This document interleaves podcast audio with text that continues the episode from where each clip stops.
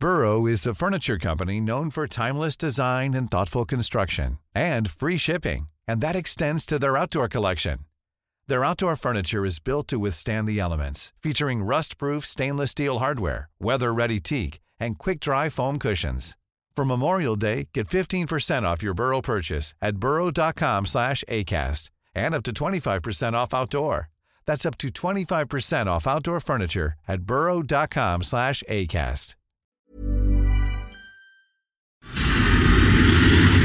dedo en la llaga. Había una vez un mundo en el que nadie creía. Un país de historias inexplicables. Una nación con personajes asombrosos. Santo Tomás tenía razón. Hay que ver para creer. El México increíble. Las verdades que duelen. La voz de los que callan. El dedo en la llaga. Infórmate, diviértete, enójate y vuelve a empezar.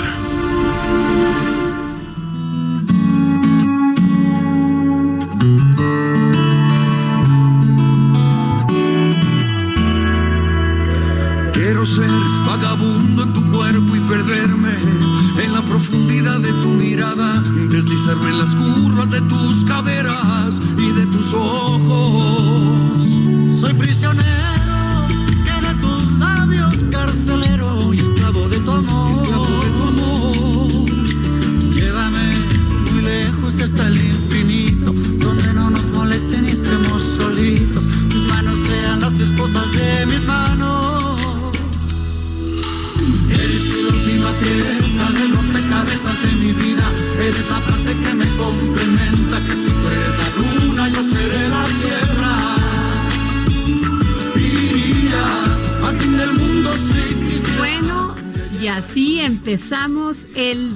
En la llaga este jueves 16 de enero del 2020. Para todos aquellos enamorados, don José Luis Camacho, les mandamos a Mijares y a Emanuel.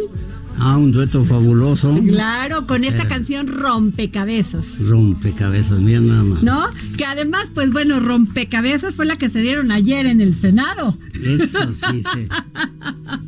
Un rompecabezas que todavía no acaban de armar. No, ¿eh? pero ahorita vamos a hablar de eso. Claudia, Claro que sí. ¿dónde nos escuchan todo? Cuéntanos todo. Claro que sí, Adriana, con mucho gusto nos están escuchando aquí en el Valle de México a través del 98.5 de su FM y también nos escuchan por el 540 de AM en el Estado de México, Morelos, Tlaxcala, Querétaro, Guerrero, Puebla e Hidalgo. José Luis, cada día nos escuchan en más lugares porque el Heraldo Radio crece, crece, pero no solamente el Heraldo Radio, el Heraldo Media Group. Así es, yo creo que ha sido un esfuerzo impresionante y exitoso el que han impulsado don Ángel Mieres Así es. y Alejandro Aray. Y pronto el Heraldo Media Group, sin duda, será uno de los tres grupos más importantes de México. Estoy totalmente segura de eso, ¿eh? Y un gran beso también a nuestro jefe querido, nuestro director general, Franco Carreño. Ah, desde luego, un gran abrazo para mi amigo de siempre, Franco, que seguramente ahorita está festejando a nuestro director editorial, Alfredo Ah, sí, no nos invitaron, pero a ver, déjame decirte, porque hoy cumple Alfredo González y le queremos desear una felicitación donde quiera que se encuentre, para decirte, Alfredo, que te queremos mucho, que eres un gran jefe, que eres un gran director de todo nuestro grupo.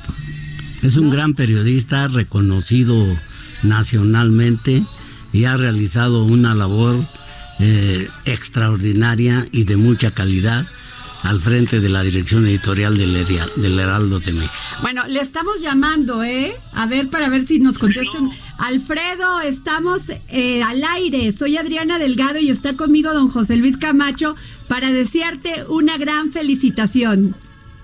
Muchas gracias a los dos, los quiero mucho. ¿Cómo te le estás pasando?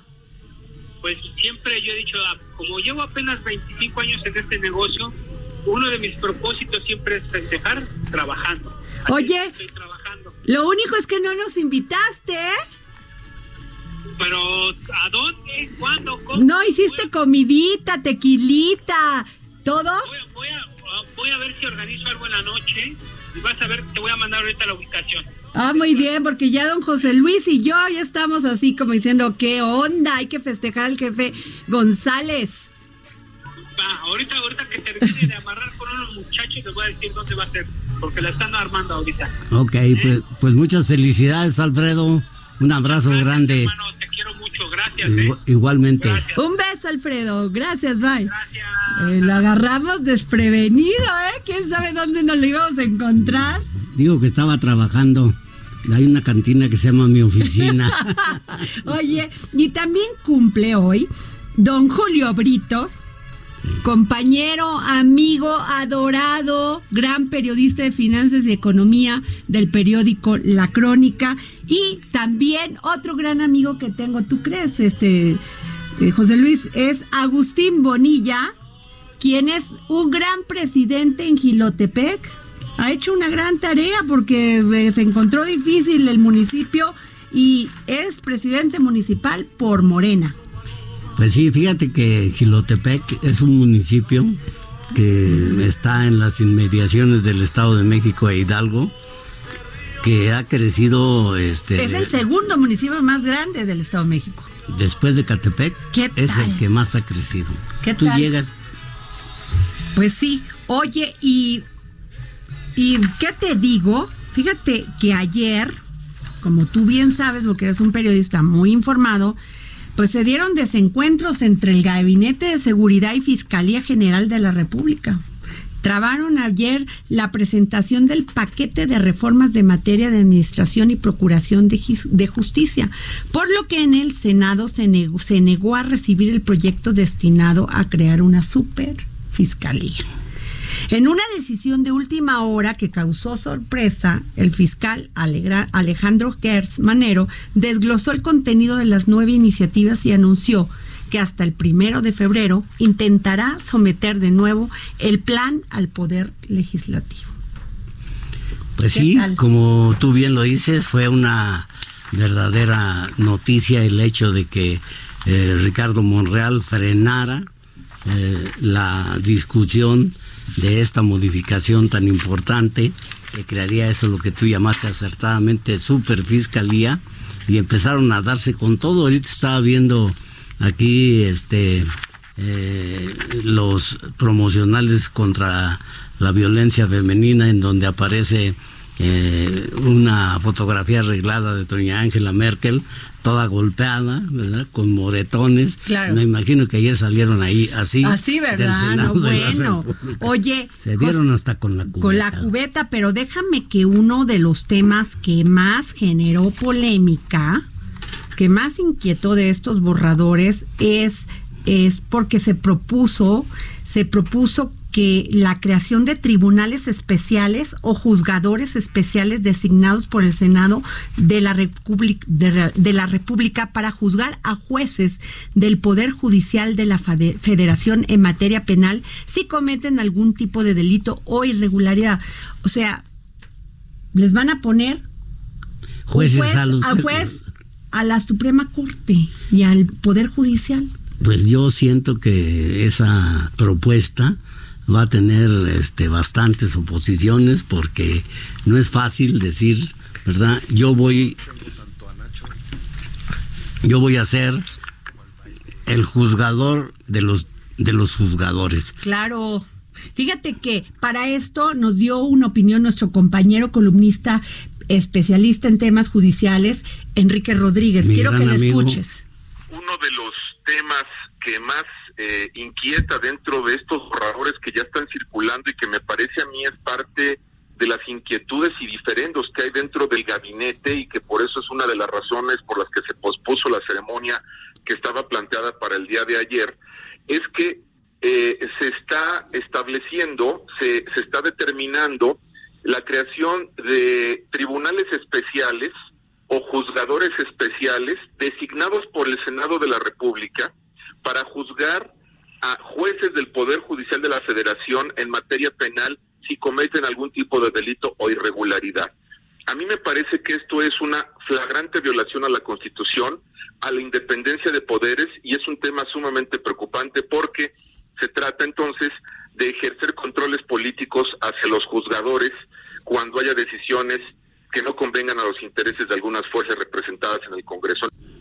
Bueno, también es cierto, José Luis, que hay muchos casos de corrupción, corrupción en el sistema judicial.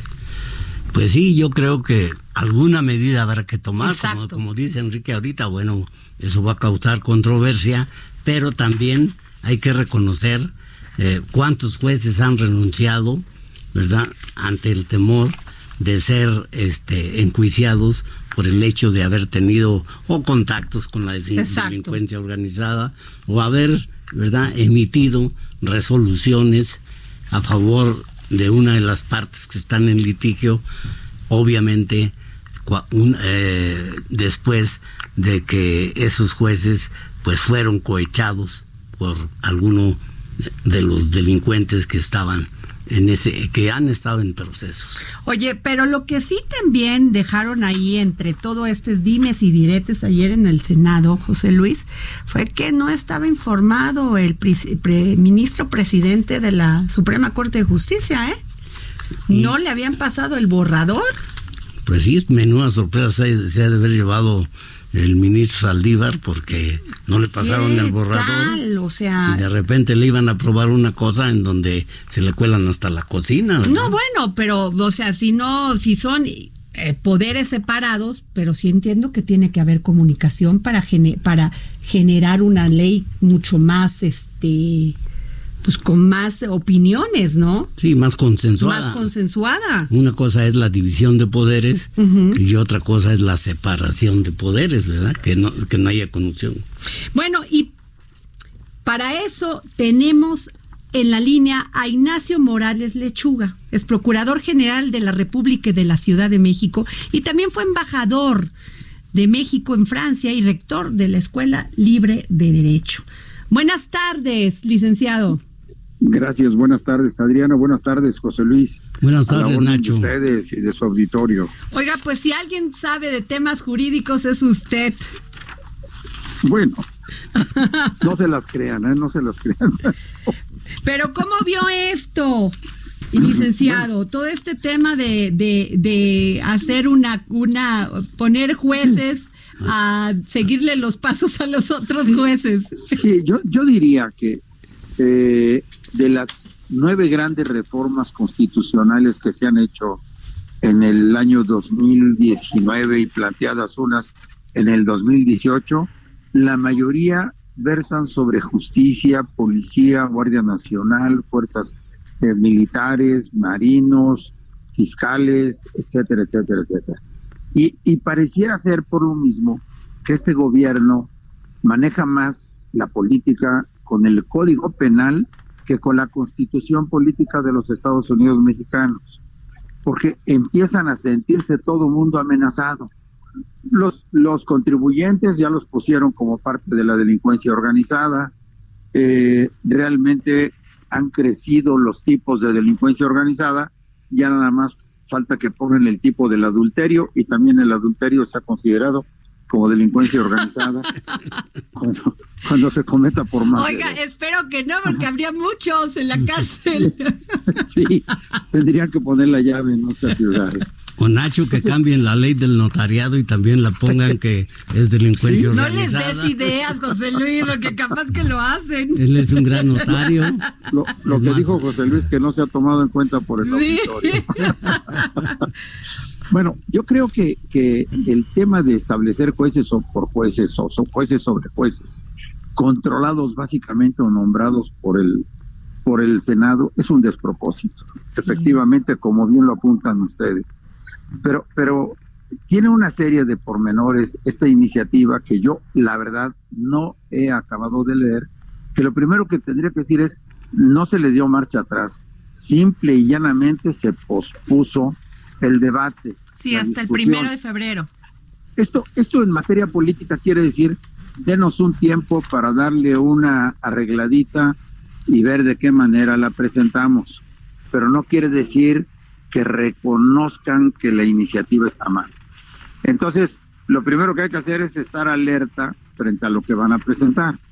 Segundo, yo quisiera conocer una iniciativa del gobierno en el cual los ciudadanos nos sintamos satisfechos de haber ganado terreno frente a la autoridad, que nuestros derechos humanos, garantías y libertades hayan crecido o se hayan fortalecido.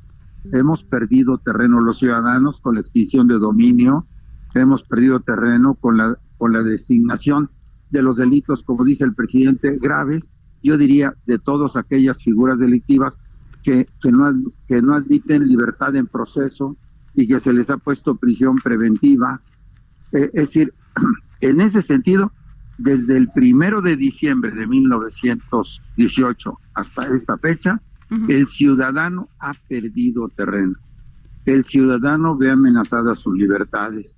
El ciudadano está viendo amenazados sus derechos humanos. eso es bien importante porque la tendencia de esta ley va en ese sentido. Porque ahora ya eliminan los jueces de control y entonces ya no es el juez de control el que va a dictaminar si yo tengo derecho a la libertad o no, si me van a aprender o no. Ahora es el fiscal. Y lo que pasa es que cuando menos la mitad de las de las carpetas de investigación que son puestas a disposición del poder judicial son regresadas por los jueces porque no hay delito o porque van mal planteados. Y aquí en este caso lo que se pretendería en este juicio sería el fiscal tiene el derecho de privarlo a uno de la libertad. El fiscal, el fiscal es el que puede decretar el arraigo. Y, y eso es quedar en manos de una autoridad que puede cometer muchísimas violaciones. Ya hemos vivido ese, ese tiempo en el cual había arraigos por 90 días, prorrogables, etcétera.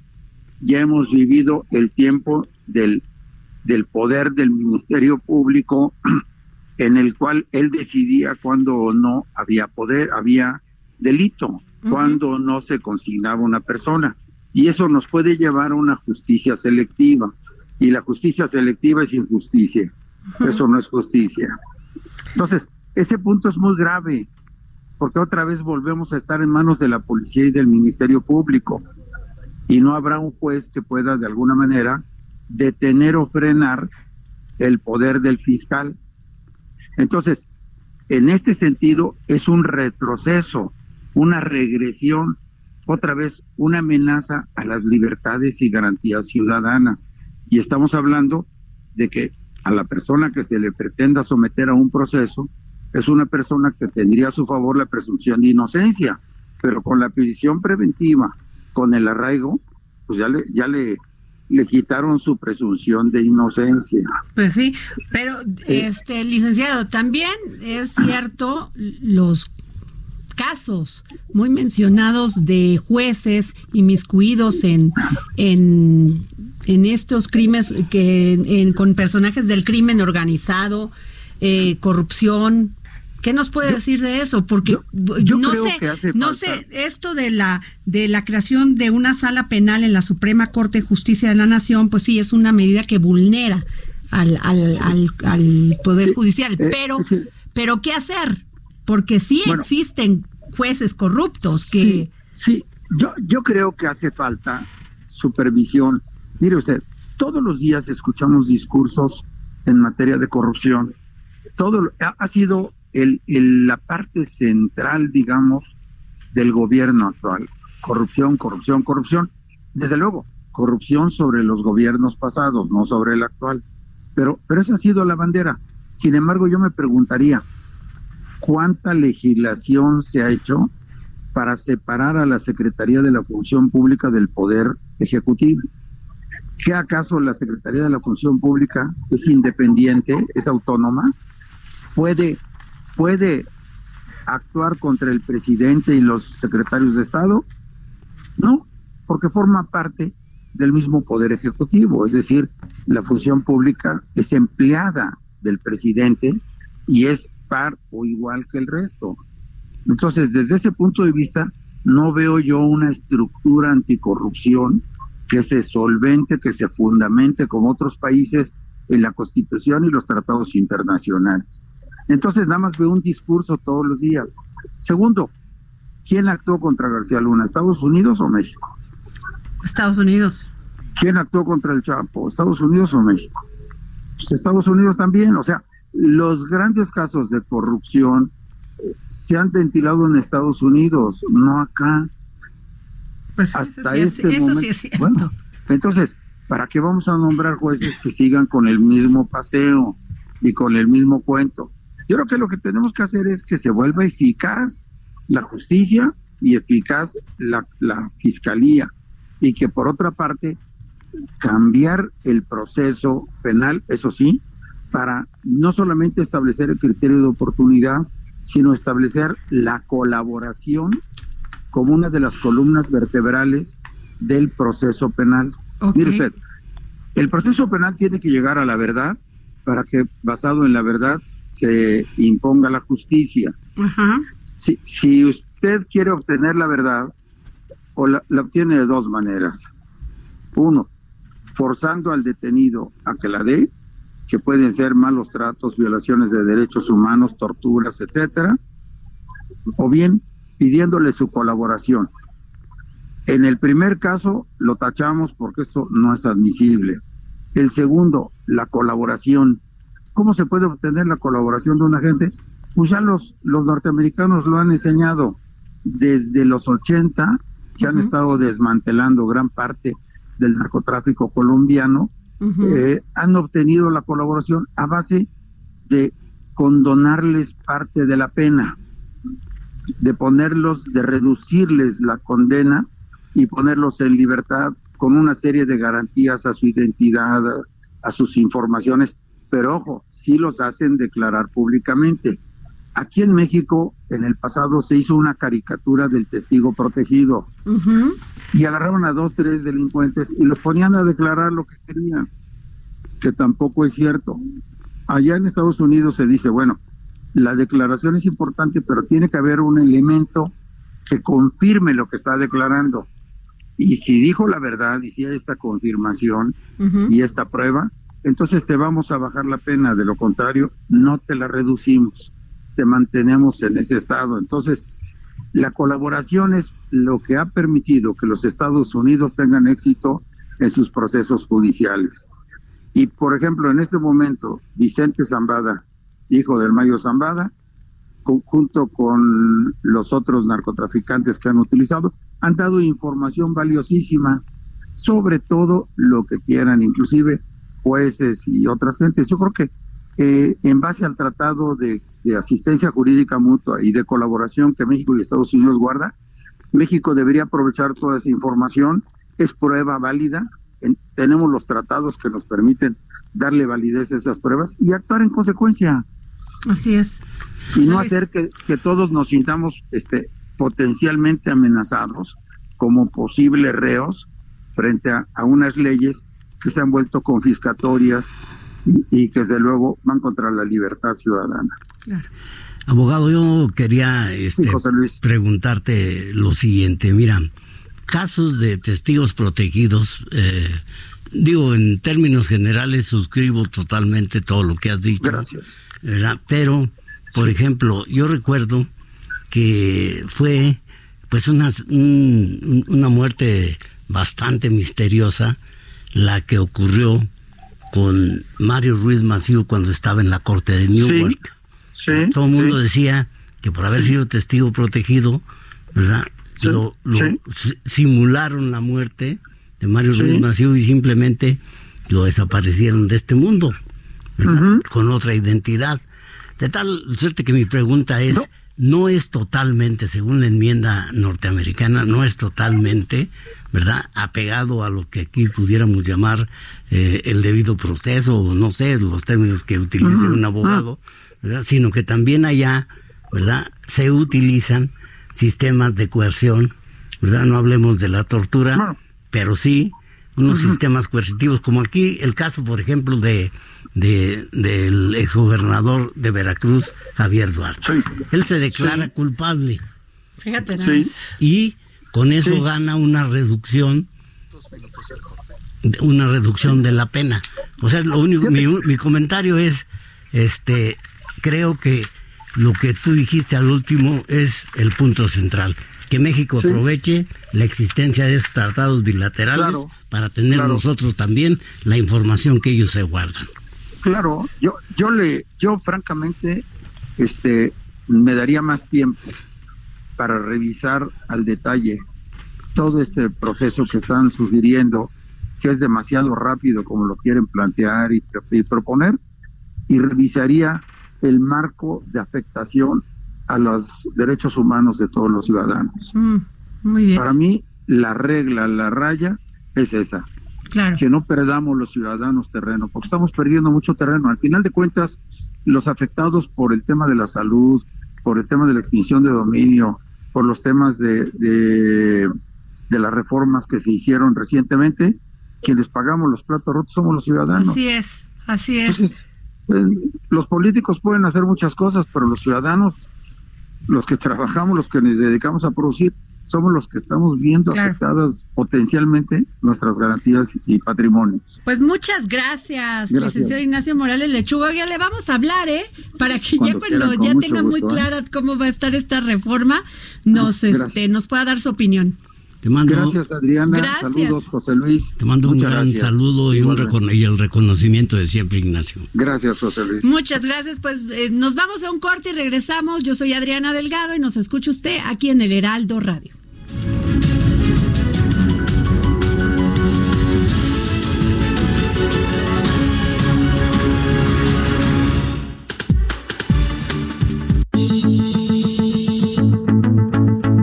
Adriana Delgado a través de su cuenta de Twitter, arroba Adri Delgado Ruiz. Además, te invitamos a enviar tus opiniones y comentarios en texto o por mensaje de audio a través de WhatsApp al 5525 44 33 34. Y si quieres escuchar el dedo en la llaga de El Heraldo Radio en cualquier momento y donde quiera que te encuentres, descarga el podcast disponible en Spotify y iTunes.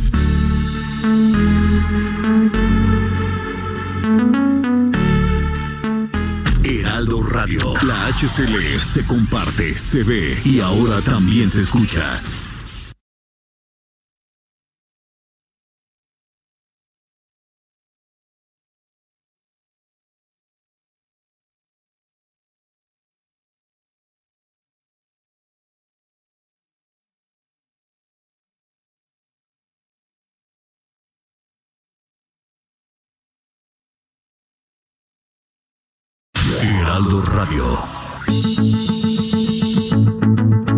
Sigue a Adriana Delgado a través de su cuenta de Twitter, arroba Adri Delgado Ruiz. Además, te invitamos a enviar tus opiniones y comentarios en texto o por mensaje de audio a través de WhatsApp al 5525 44 33 34. Y si quieres escuchar el dedo en la llaga de El Heraldo Radio en cualquier momento y donde quiera que te encuentres, descarga el podcast disponible en Spotify y iTunes.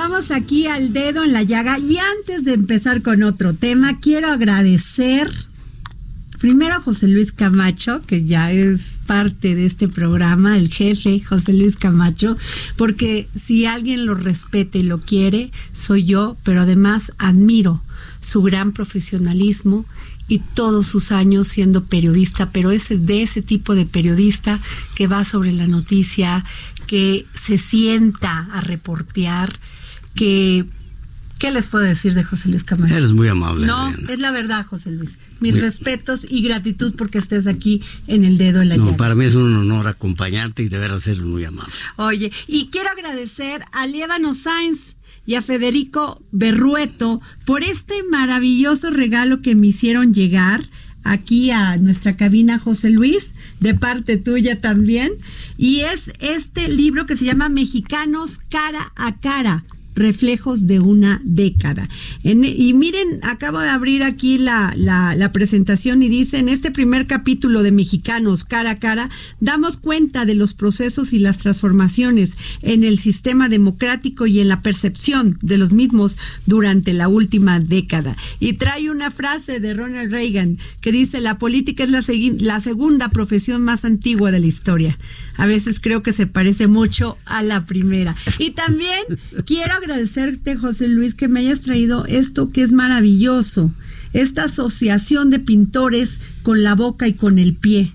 Así es, Adrián. Son más de 77 artistas pintores con la boca y con el pie que estudian en escuelas de arte de, de, la, de su localidad o en clases particulares con fines de aprendizaje y perfeccionamiento del trabajo de, la pintura y eh, dice presentamos a usted nuestras obras a través del de este calendario que es maravilloso y otros productos en función de generar ingresos para sostener nuestra beca mensual y vivir dignamente tú los apoyas no sí yo soy parte del patronato y este en realidad es una actividad filantrópica que pues muchos debieran apoyar, ¿no? Pintores con la boca y con el pie. Y además, extraordinarias pinturas. ¿eh? Mira, y aquí trae AEI noticias.com, ¿no?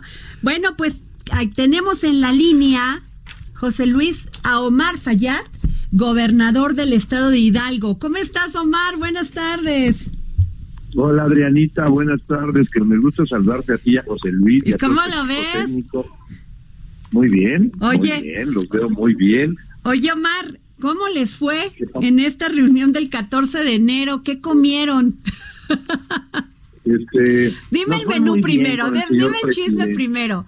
Este, ¿qué comió? La verdad nos fue muy bien con el señor presidente porque nos dio con mucho cariño comida de su lindo estado de Tabasco. Ah. Entonces comimos peje lagarto, este tamalito de, de chipilín, este agüita de guanábana, estuvo muy sabroso. Sí, la, agüita de guanábana sí estuvo muy este publicitada. No, la otra fue la publicitada, porque hay una agüita que hacen allá en Villahermosa, en Tabasco, de una planta, haz de cuenta como la Jamaica, hay una plantita, este, ahorita no me acuerdo el nombre, ¿cómo se Este, este, pero, pero bueno, es una plantita. Matalí, me dice Jorge Sandoval. De Matalí, exactamente. Vieron agüita de Matalí, agüita de guanábana, lagartos, cuicuinicuil, chanchamito y picadita de jaiba. Ah, pues con razón salieron tan contentos de la reunión. Hicieron tamalito y sí dieron tamalito de chiquilín, eso sí, ¿eh? Oye, con razón salieron tan contentos de la de la reunión, porque primero, antes de, de esa reunión, pues todos los gobernadores, algunos, no tú, este, estaban con muchas posiciones en contra de lo último que se ha dicho el presidente Andrés Manuel López Obrador en las mañaneras. Tema Insabi. Mira, este, diciembre fue un mes difícil para todos. Dejó un mal sabor de boca por ciertos temas.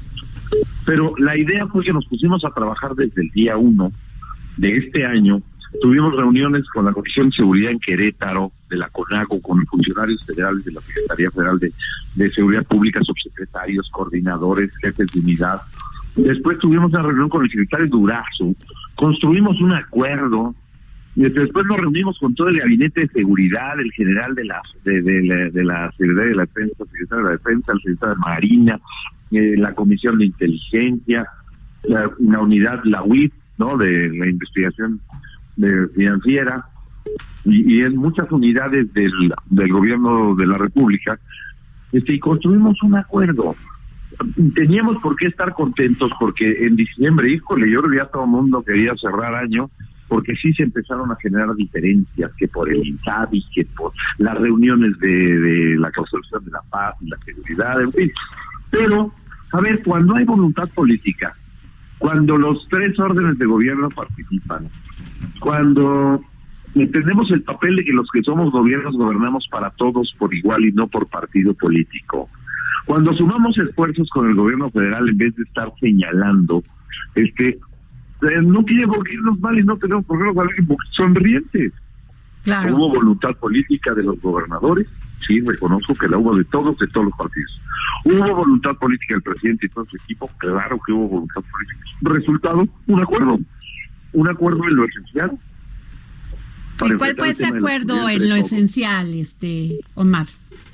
Este, un acuerdo en donde todos reconocemos que el tema de la seguridad es responsabilidad de todos, en donde todos tenemos que este, darle nivel a las reuniones en materia de seguridad, de que los gobernadores jueguen un papel importante en sus estados y sean quienes coordinen la mesa de seguridad, el que las mesas no importa qué horas la hagas, unos a las seis, otros a las siete, otros a las ocho, otros a las seis de la tarde, otros a las nueve de la noche, La hora no es importante, pero sí es importante hacerla. Y sí es importante hacerla con la figura del gobernador para darle nivel, o en su caso, este, la figura del secretario de gobierno o del secretario de seguridad. O sea, nadie más puede representar al gobernador más que el secretario de gobierno y el secretario de seguridad.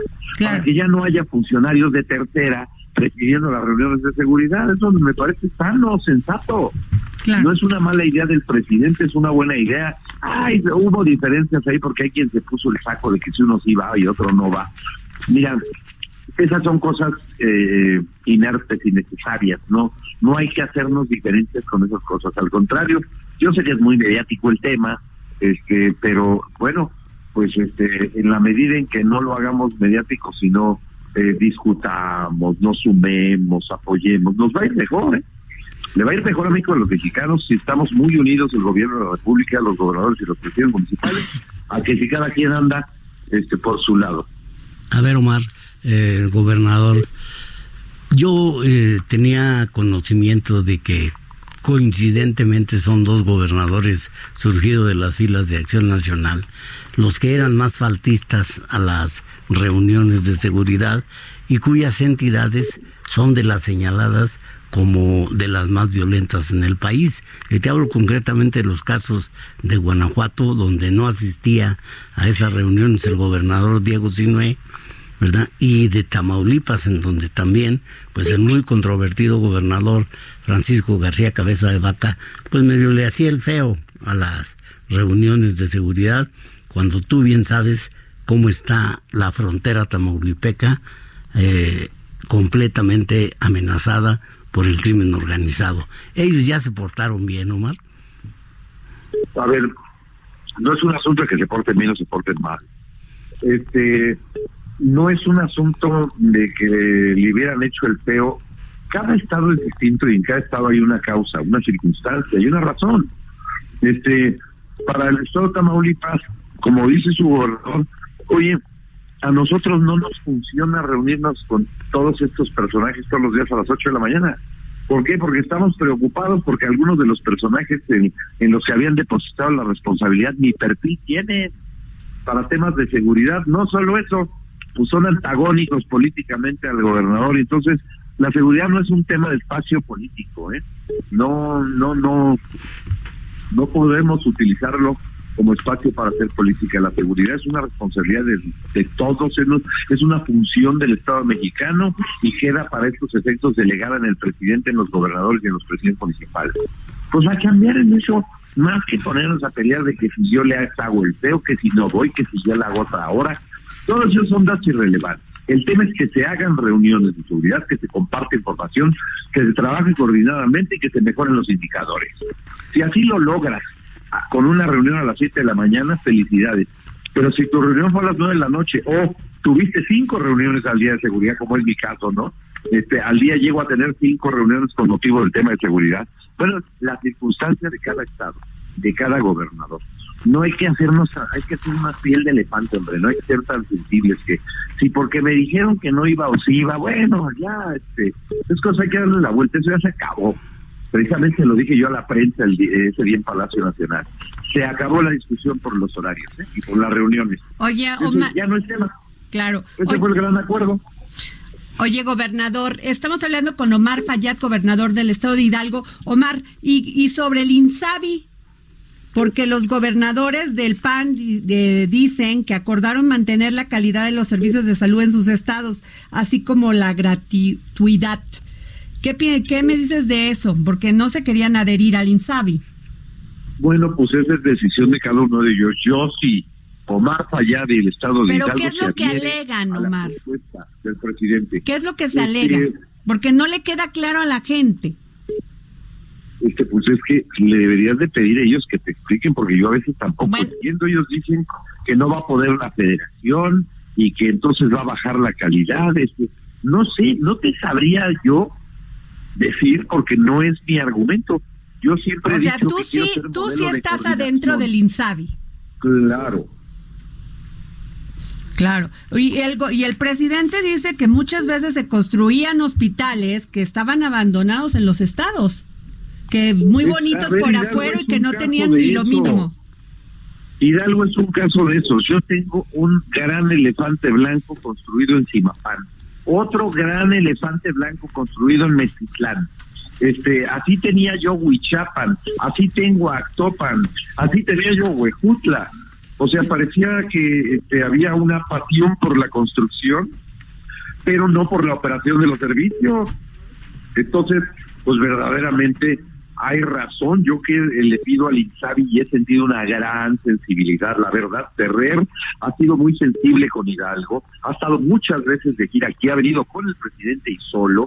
Le hemos enseñado cuáles son nuestras unidades que estaban abandonadas, le hemos pedido apoyo para echarlas a andar juntos, yo me comprometí a terminarlas en la parte constructiva y en la parte de equipamiento y que ellos se comprometieran a la parte de operación, es jalar juntos. Y en esto el INSABI y el Estado de Hidalgo vamos a jalar juntos y vamos a echar a andar esos elefantes blancos que nos heredaron tanto a la administración federal como a la estatal, pero que hoy tenemos la alta responsabilidad de echarlas a funcionar. Pues muy bien, Omar Fayad, gobernador del estado de Hidalgo. Oye, y está celebrando el 51 aniversario del decreto de la creación del 151 aniversario del decreto de la creación del estado de Hidalgo. Así es, hoy es el 151 cumpleaños de Hidalgo. Hoy estamos cortando un pastel con 150. Pues no nos invitaste, gobernador. Qué mala onda. Están, cordialmente invitados. Unos pastes. para venir Unos pastes, dice José Luis Camacho. Y si vieras, aquí estoy con todas las, agrupaciones de la sociedad civil organizada y, les acaban de dar unos pastes tan sabrosos. Qué para que se te haga agua a la boca, así a todo el equipo, porque son los deliciosos pastes pachuqueños calientitos, los tradicionales de poro y papa, así como los de frijoles con chorizo y unas verdaderas delicias gastronómicas que los invitamos a probar acá Hidalgo. ¿Quieren un Pues pase, sí. una buena barracón, buen jabalí? Vengan a Hidalgo. Gracias, Omar Fayad. Gracias por habernos dado esta entrevista para el dedo en la llaga. Gracias, Adrianita. Besos y abrazos. Gracias, José Luis, y a todo el equipo. Este, de verdad, muchas gracias por permitirnos este espacio. Oye, y la verdad es muy afortunada. Ahora tu productor era mi productor. ¿Qué tal, ves? Yo sigo tus pasos. ¿eh? Eh, Te quedaste con el Sandoval. ¿Qué tal? Aquí está el jefe Sandoval, un superproductor sazo. Pues te felicito y los felicito a todos. Les mando un abrazo y un cariño y afecto. Igualmente. Su servidor y amigo Mar Payat, gobernador de Hidalgo, se a ustedes. Hasta la próxima. Hasta luego, Omar. Gracias. Hasta luego, Omar. Un- Felicidades por tu gran gobierno. Oye, José Luis, ¿y, qué, y, y con qué vamos? A ver, cuéntanos, ¿qué más? Bueno, pues mira, yo traía, este, ya hablamos de lo de el Insabi, ¿verdad? Qué bueno que el gobernador, pues, eh, fue muy explícito en el hecho de decir que lo que urge, ¿verdad? Es una actitud de cooperación para que el Insabi funcione.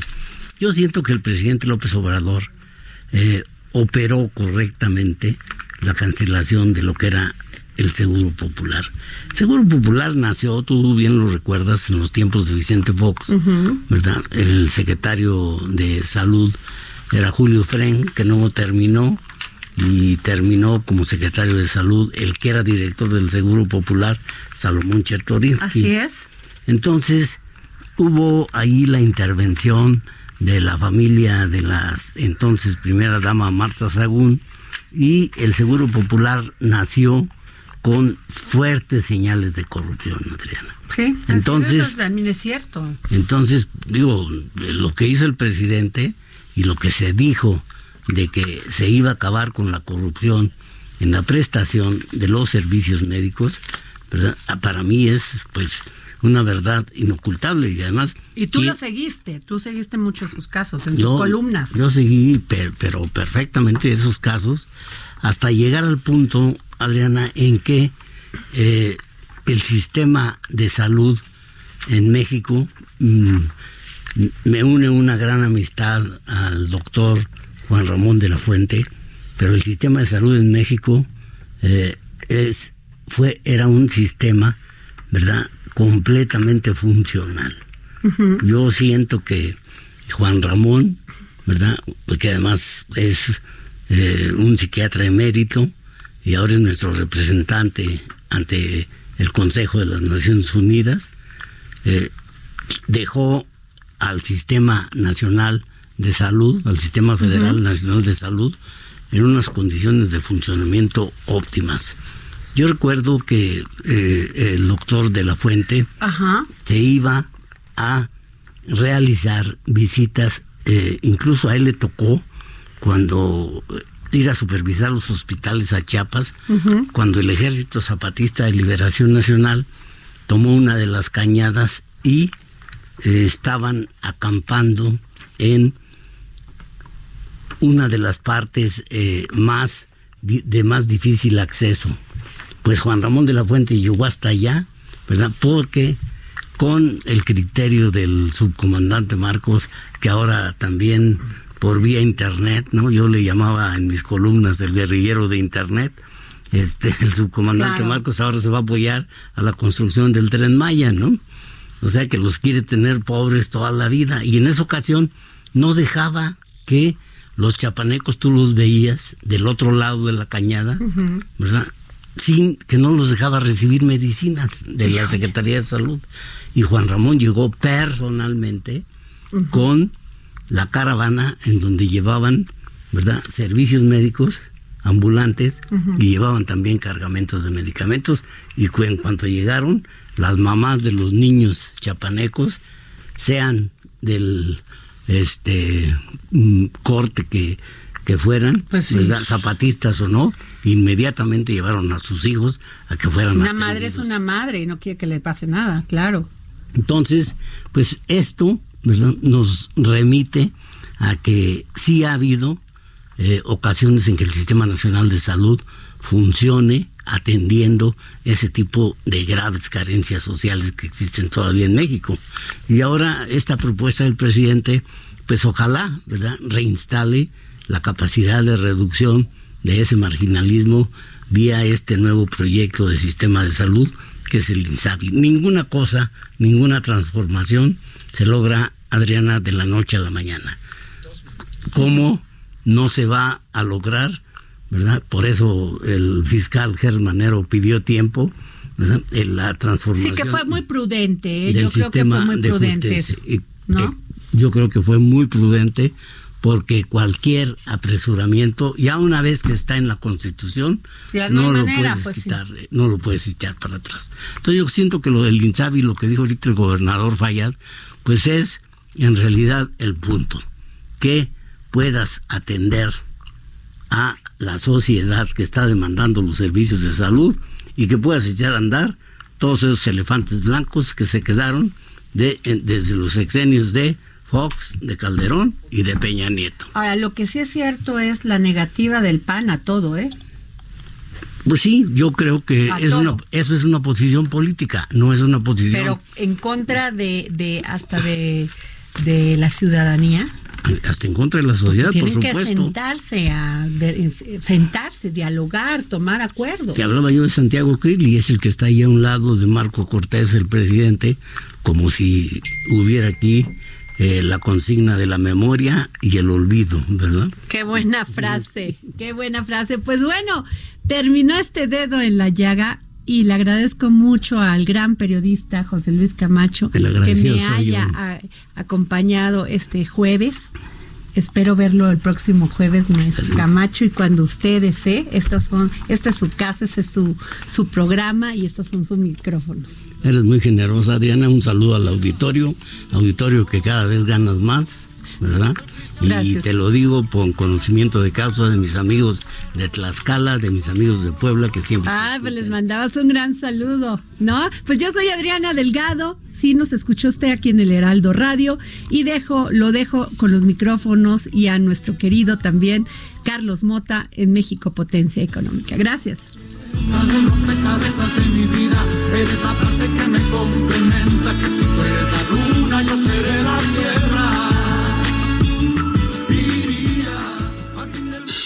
Esto fue El Dedo en la Yaya con Adriana Delgado.